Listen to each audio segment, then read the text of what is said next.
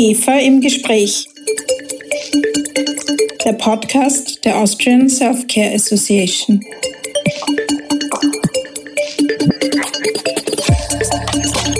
Herzlich willkommen bei IGEFA im Gespräch, dem Podcast der Austrian Self-Care Association.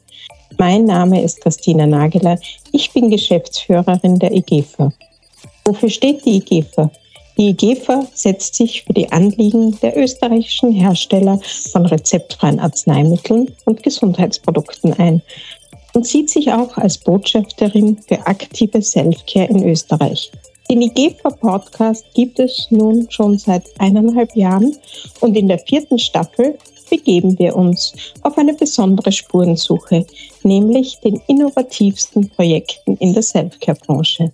Und da führt kein Weg an einem der erfolgreichsten Healthcare-Unternehmen in Österreich vorbei, dem Institut Allergosan, mit einer charismatischen Frau an der Spitze. Herzlich willkommen, Frau Magister Anita Frauwallner. Ja, ich freue mich, dass wir diesen Podcast gemeinsam machen. Das Institut Allergosan ist bekannt für die Marke Omnibiotik und für die wissenschaftliche Forschungsarbeit im Bereich der probiotischen Medizin.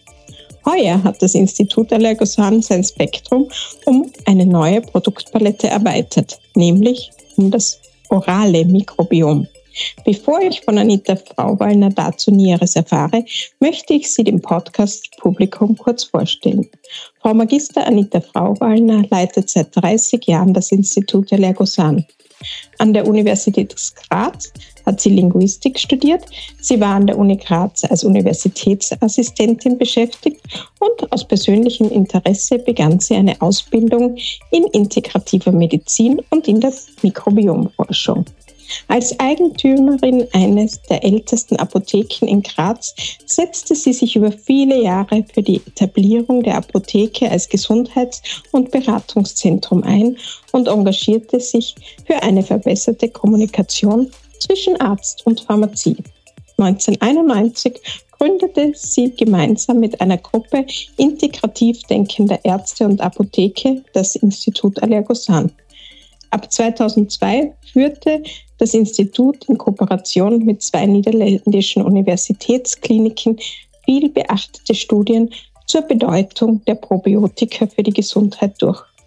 Heute ist das Institut Allergosan ein anerkanntes Kompetenzzentrum für die Mikrobiomforschung, das sich auf hohem wissenschaftlichen Niveau für die Darmgesundheit einsetzt.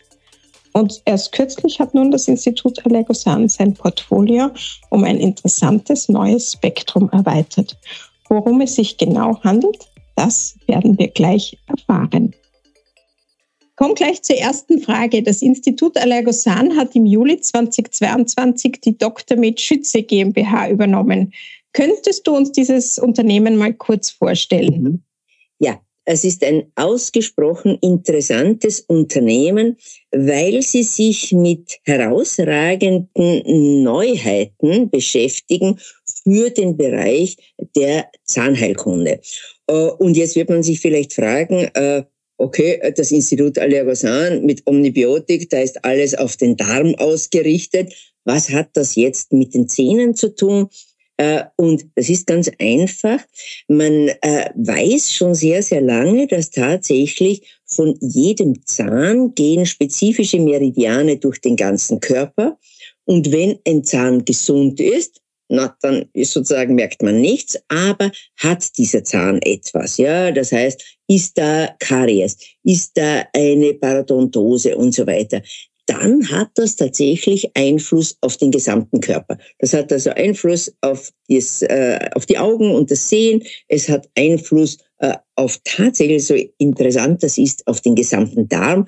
Es hat Einfluss auf vor allem die Entzündungsgröße. Ja. Man geht ja immer heute davon aus, silente Inflammation hat bereits extrem negative Auswirkungen auf den gesamten Organismus.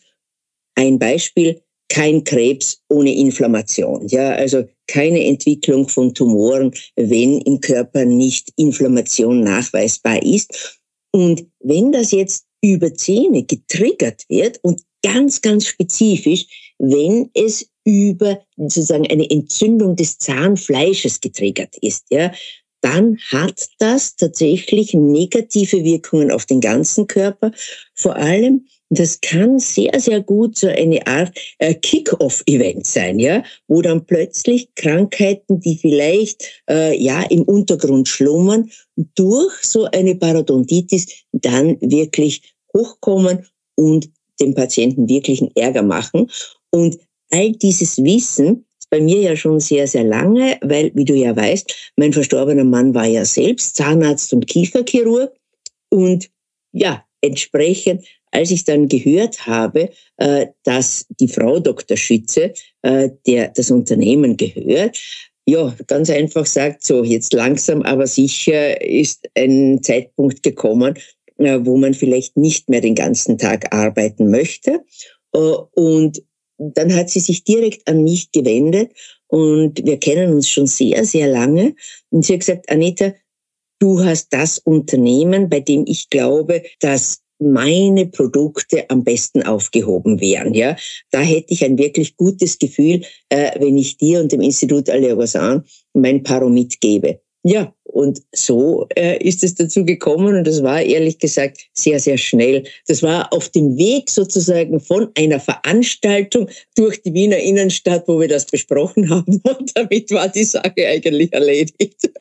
Nachdem du ja schon so lange offenbar gewartet hast auf eine Firma, die sich mit Zähnen beschäftigt. Also das Interessante ist tatsächlich äh, gar nicht, es ist nicht genau so, aber wir überlegen schon seit längerem, weil einige unserer Produkte tatsächlich zugeschnitten sind auf die Empfehlung durch den Zahnarzt. Ja, da ist eben auf der einen Seite das neue Paromit, das man also einsetzt, immer wenn eine Entzündung vorliegt oder äh, wenn ein Zahn extrahiert wurde oder was heute ja gang und gäbe ist bei den Implantaten, ja, damit das Implantat also auch besser einwächst. Dafür muss man einfach sorgen, dass die, das Zahnfleisch rundherum in Ordnung ist und das ist das Paromit. Aber im Vorfeld vieler dieser Dinge ist es ja so, dass Zahnärzte bereits sehr häufig Antibiotika verschreiben. Und Omnibiotik 10 ist ganz einfach das Probiotikum zu jedem Antibiotikum. Äh, und dadurch haben wir wirklich eine sehr, sehr gute Community von Zahnärzten bereit, für die das ganz selbstverständlich ist. Und das hat sich dann noch erhöht, äh, als wir im vorigen Jahr Omnibiotik im Mund gebracht haben. Also diese erste Lutschpastille, die man ja auch schon kleinen Kindern geben kann, damit sie nicht so häufige äh, Virusinfektionen äh, bekommen. Also gerade jetzt ist für uns Hochzeit, äh, natürlich mit dem respiratorischen Syncytialvirus, ja. Und das alles zusammen macht das natürlich, dass es dann vielleicht und für uns jetzt interessant ist, auch mit einem ganz spezifischen Zahnarzt-Außendienst zu agieren. Ja, immer was Neues bei dir. Ich kann mir vorstellen, dass sich aus der Zusammenführung eurer beiden Unternehmen interessante neue Synergien ergeben. Die hast du uns mhm. ja schon erzählt. Aber wie sehen dann weitere Pläne aus? Es geht ja nicht nur darum, was übernimmst du, sondern wohin entwickelt sich der Weg? Also es ist überhaupt keine Frage. Das Institut Allergosan hat ja, wie der Name schon sagt, sich eigentlich aus einem ganz anderen Bereich entwickelt, nämlich eher aus dem Bereich äh, der Allergie, äh, weil also ich war zum Beispiel in meiner Schulklasse und wir waren immerhin also zwei Klassen mit 40 Kindern, äh, die da äh, angefangen haben.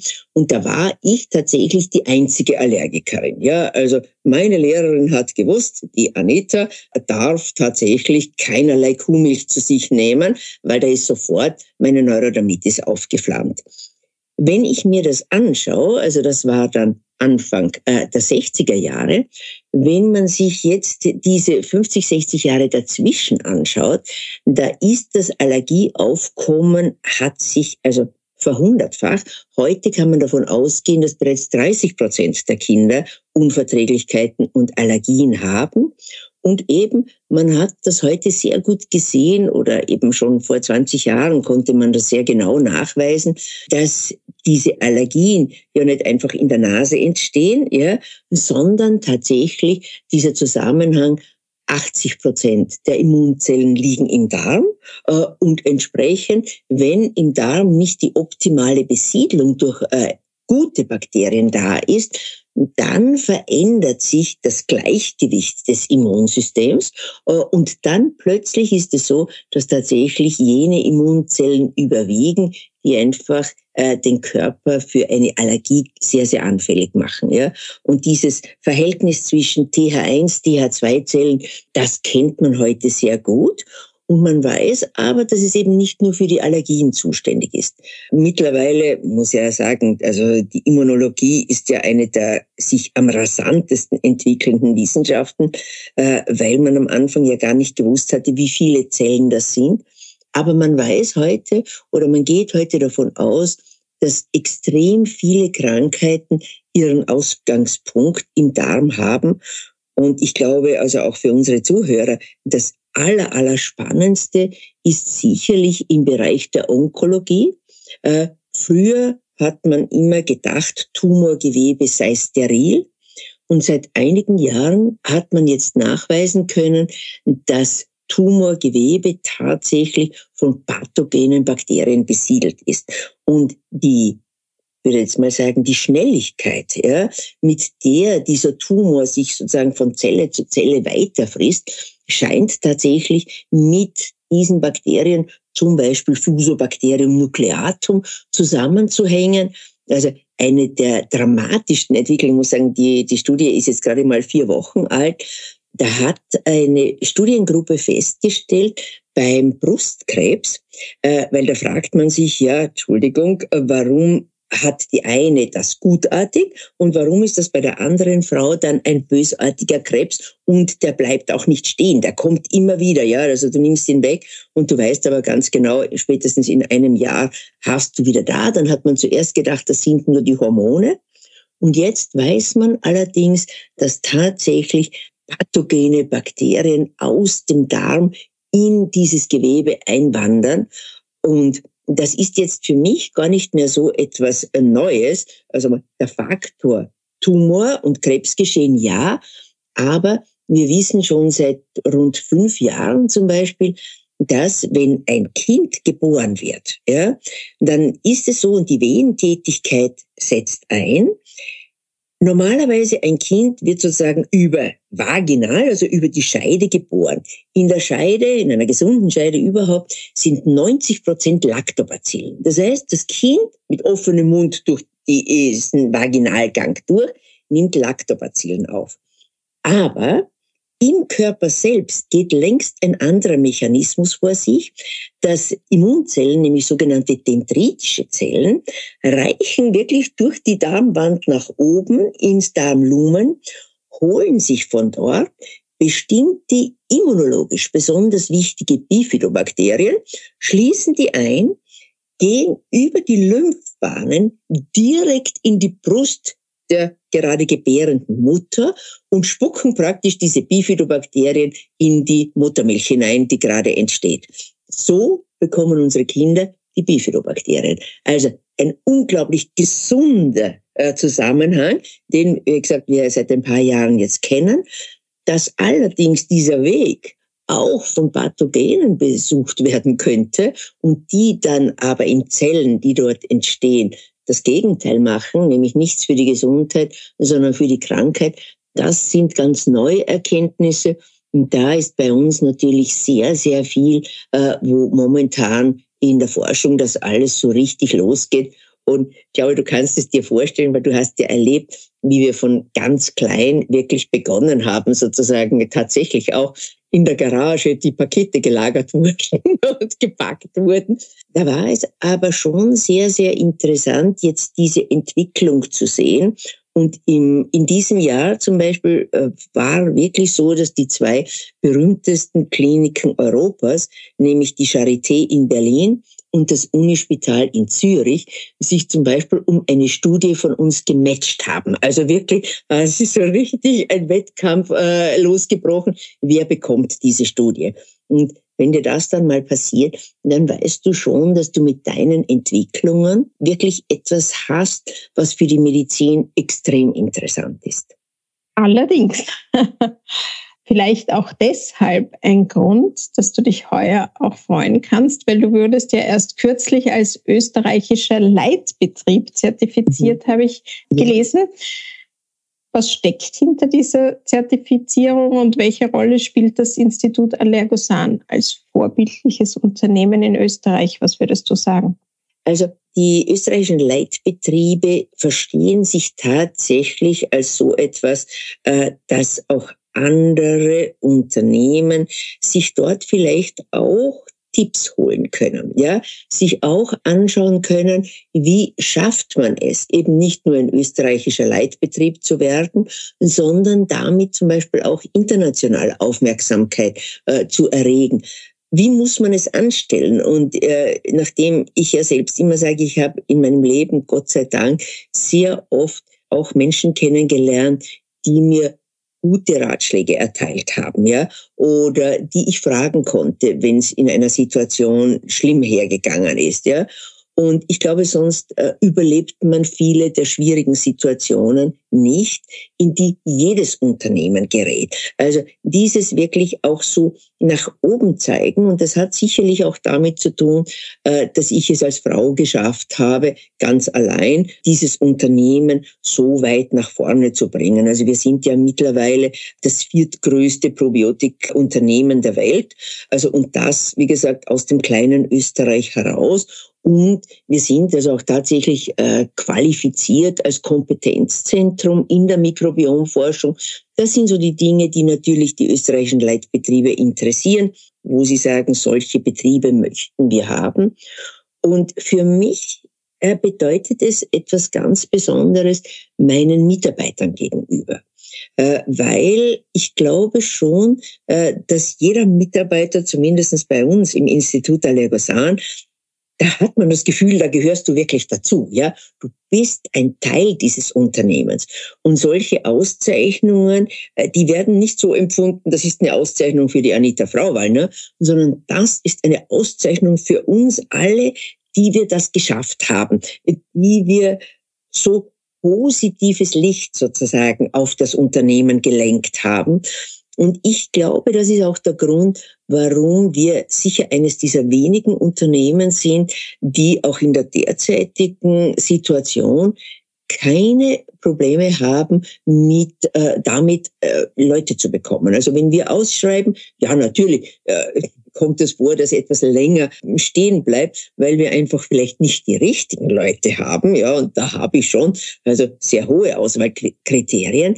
Aber wir haben nicht das Problem, dass sich bei uns keiner bewerben würde, ja, sondern bei uns ist es tatsächlich so, dass viele Leute sagen, wow, das ist ein spannendes Unternehmen. Ich glaube auch, dass es bekannt ist, dass man sich bei uns großartig selbst entwickeln kann. Ja, also bei uns wird man nicht auf einen Job hingestellt und dort ist man bis zur Pensionierung oder bis man sich ein anderes Unternehmen sucht, sondern äh, man kann mit eigenen Ideen kommen. Man kann einfach auch damit sozusagen punkten, dass man sich Gedanken darüber macht, wie würde das vielleicht noch erfolgreicher sein.